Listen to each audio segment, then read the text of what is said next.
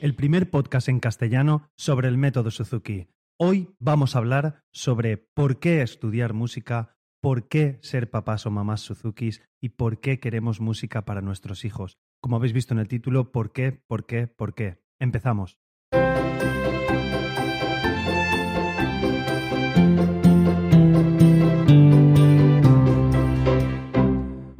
A todos y bienvenidos. Soy Carmelo Sena, profesor de guitarra Suzuki, y a través de este podcast me gusta compartir mi experiencia en el día a día como profesor y todo lo que sé y voy aprendiendo sobre esta fascinante filosofía de vida que es el método Suzuki. Lo dicho, en este capítulo quería haceros reflexionar un poquito sobre el por qué elegir la metodología Suzuki o por qué elegimos la música y refrescar un poquito ese origen que tal vez encontramos cuando empezamos con nuestra metodología, cuando empezamos a trabajar con nuestros peques, o si todavía no habéis empezado y lo estáis pensando, pues a lo mejor os viene bien escuchar este capítulo.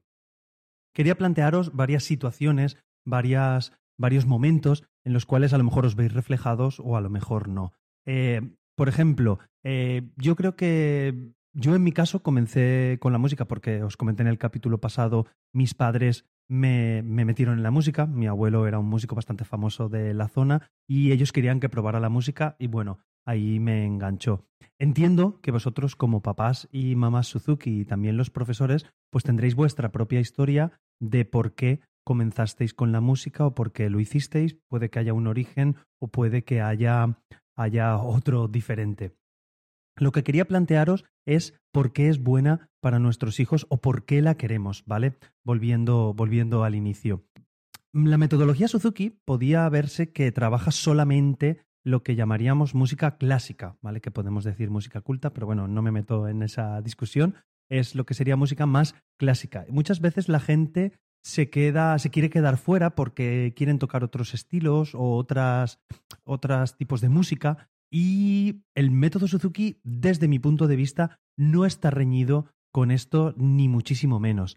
Em, os explico. Eh, yo en mi caso no, no suelo escuchar música clásica, ¿vale? Sí que escucho pues los repertorios míos de guitarra, lo escucho con mis peques, muchas veces pues repaso los volúmenes altos de los, de los alumnos que tengo de volúmenes más altos, 7, 8, 5, lo escucho de vez en cuando pero no suelo ser un oyente habitual, por así decirlo, de música clásica en casa. Sí que es verdad que voy a ver conciertos y voy a escuchar conciertos de música clásica, pero no suelo consumirla mucho en casa.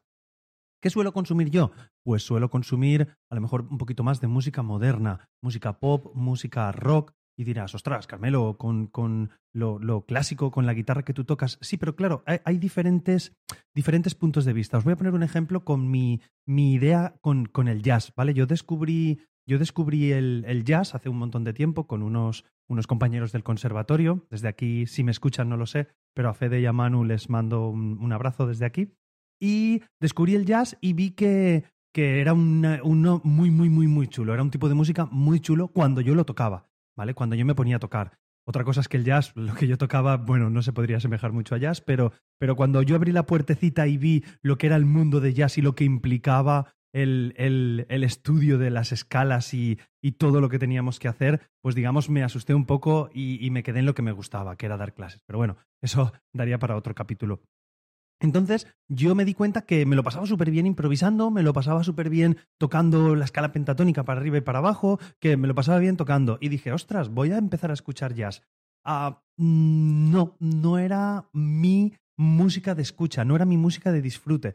Entonces yo escuchaba, escuchaba jazz, pero no la disfrutaba igual que él la interpretaba. Entonces ahí fue cuando empezó a cambiar mi pensamiento. No tenemos por qué. Para mí el jazz era más interesante a la hora de ser tocado que escuchado. Oye, que, sé que a un montón de gente. A ver, hay temas míticos de jazz que, que se escuchan un montón, pero por ejemplo, yo escuchar una jam session, yo estoy viendo la jam session y a mí me nace salir al escenario a tocar. Escuchando, digamos, me aburro entre comillas, ¿vale? Quiero que lo cojáis todo esto entre comillas. Bueno, resumiendo un poco, no tenemos que precisamente escuchar la música que que sea música clásica pura para venir a la metodología Suzuki. Entonces aquí os llevo al siguiente paso. Eh, yo elegí o habéis elegido la música del método Suzuki porque implica a toda la familia. y eso lo que nos hace es disfrutar de tocar música juntos. Yo siempre se lo planteo a los papás y a las mamás y a las familias.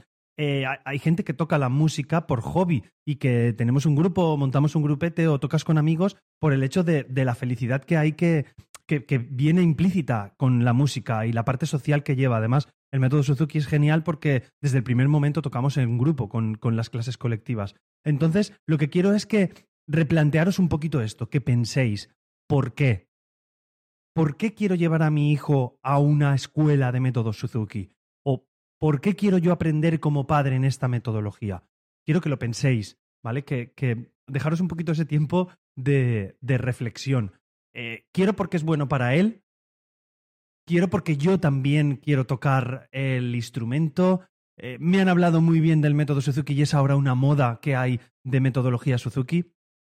Quiero que os planteéis este, este, este serie de, esta serie de, de, cuestiones y invitaros a que realmente pues, pues os apuntéis, pero si os comprometéis a disfrutarlo con ellos. ¿Vale? Os animo que si vuestros hijos están en volúmenes altos y no llegáis a tocar esas canciones con ellos, pues a vuestro nivel, intentad tocar juntos lo que sea, o incluso tocad ese trocito de la banda sonora de Star Wars que os gusta, tocadla juntos, o tocar ese pequeño de Harry Potter, o esa canción de Nino Bravo si le gusta al niño que podáis tocar. ¿Vale? Que quiero decir que no os quedéis solamente en lo que es el repertorio Suzuki, nada más que en la parte clásica, sino que lo trasladéis a vuestra felicidad, porque realmente buscamos eso, buscamos ser personas que sean felices con la música, que disfruten de la metodología y que sean capaces de compartir y de emocionarse con la música y de hablar a través de la música. De eso es lo que se trata el, el método Suzuki desde mi humilde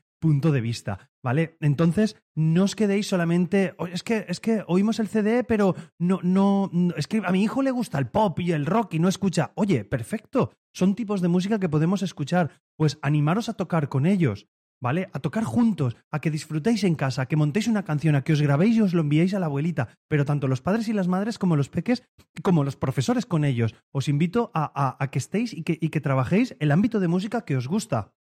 Evidentemente, el método Suzuki es un método muscular. Es un método que la evolución muscular, yo no diría perfecta porque la perfección es difícil, pero podríamos decir casi perfecto. Por lo menos en la que más conozco yo, que es el de guitarra, y sé también porque es el de violín y el de piano y en el de flauta, la evolución muscular es casi perfecta. La forma como vamos evolucionando la mano, como vamos evolucionando las notas, la dificultad de los ejercicios, los puntos técnicos, es una verdadera pasada cómo está creado el método Suzuki. Entonces, nos vamos a basar en este método. Evidentemente que sí, lo vamos a hacer las canciones que tenemos del método, pero ostras, buscar canciones alternativas, buscar cosas que os motiven a vosotros. El eso es el del por qué. O sea, yo quiero tocar con mi hijo, yo quiero tocar con mi hija, quiero, quiero que estar con ellos y disfrutar y vivir ese momento súper, súper chulo. Y tú dirás, por ejemplo, me podéis estar escuchando y estáis empezando con vuestro hijo, que a lo mejor no toca el instrumento, es un pre-twinkle, todavía está haciendo palmas con las variaciones, todavía no ha comenzado. Oye, pues, pues vosotros que sois papás y mamás que habéis tocado el instrumento, poneros a tocar con ellos, poneros y que hagan palmas, que, que, que cojan, que bailen con vosotros y disfrutar de un momentito junto. No tenemos que ir solamente siempre al momento del, del, punto técnico, hacer esto y ya está. No, no, no, vuestra vida tiene que ser musical y lo vais a disfrutar un montón. Lo, sé que muchas veces me muevo sobre esta misma idea, pero quiero haceros ver un poquito por qué habéis elegido el método Suzuki. ¿Es por moda? Si es por moda, mm, os diría que, que, que, no, que vayáis fuera, de verdad, porque implica, una, implica un compromiso y, un, y una... ¿Cómo os lo, lo explico? Un compromiso y una energía que tenemos que hacer. A lo mejor lo estáis descubriendo y os está empezando a gustar. No, no, quiero asustaros tampoco, ¿vale? Pero es muy, muy, muy bonito, pero implica también un pequeño esfuerzo. Entonces, ahí es donde os lo planteo. Eh, ¿Se ha quedado en mi hijo estudia y yo lo oigo estudiar? Evidentemente, en volúmenes altos, pues sí, eh, no vamos a, si nuestro hijo está en el volumen 8 de violín, pues a lo mejor ya no lo podéis seguir porque no habéis sido violinistas pero, pero intentar estar con él o con ella, intentad eh, escuchar las canciones, ir a conciertos, vivid ese apartado. Y tanto como os lo digo en la música, en el deporte que hagáis, en todo. Eh, vivimos en una sociedad súper mega intercomunicada. Eh, a mí me encanta porque yo en mi escuela doy clases por Skype con una, con una niña que vive en Hamburgo y estamos muy conectados, pero también muchas veces se nos va ese cariño, ese afecto, esa cercanía que podemos tener con los nuestros. Pues usar la música como excusa para hacerlo. Y ya os digo, planteároslo, quedaros un momento, ahora cuando termine el podcast, que termino ya enseguida, os paráis y ¿por qué quiero hacer música? Es porque mi hijo le va bien, vale, pero mi hijo me va bien, pero es que yo trabajo todo el día, es que no tengo tiempo para hacerlo. Uno, se puede intentar buscar, se puede intentar buscar de madrugada, se puede intentar buscar a mediodía. Y si realmente no se puede, eh, intentad hacer otra cosa, intentad hablar con vuestros profesores de Suzuki, intentad buscar alternativas que os sean útiles, pero sobre todo vivid una vida musical con ellas. ¿Vale? Esto es un programa un poquito, un capítulo un poquito más, más extraño, más filosófico. Lo quería compartir con vosotros y espero que os sea de, de utilidad. Y como siempre, no quiero despedirme sin antes animaros a que me escribáis valoraciones positivas en la plataforma donde me escuchéis y que, si podéis, os suscribáis y compartáis con compañeros vuestros lo que es este podcast de Mundo Suzuki. Saludos a todos los que me escucháis, que sé que he tenido contacto con Asunción en, en Instagram, con varias personas por ahí, con Rosa María, con todos. Es una es fascinante poder tener contacto con vosotros y conoceros, aunque sea de manera virtual, entre comillas, y poder desvirtualizarnos futuramente en algún encuentro o en alguna actividad que podamos hacer los profes Suzukis juntos. Nada más, deciros que soy Carmelosena barra baja en Twitter e Instagram y podéis encontrarme con, podéis encontrar esta y otras formas de contactar conmigo, como siempre, en carmelosena.com barra Mundo Suzuki. Nada más, nos escuchamos en el próximo capítulo. Un abrazo. Hasta luego.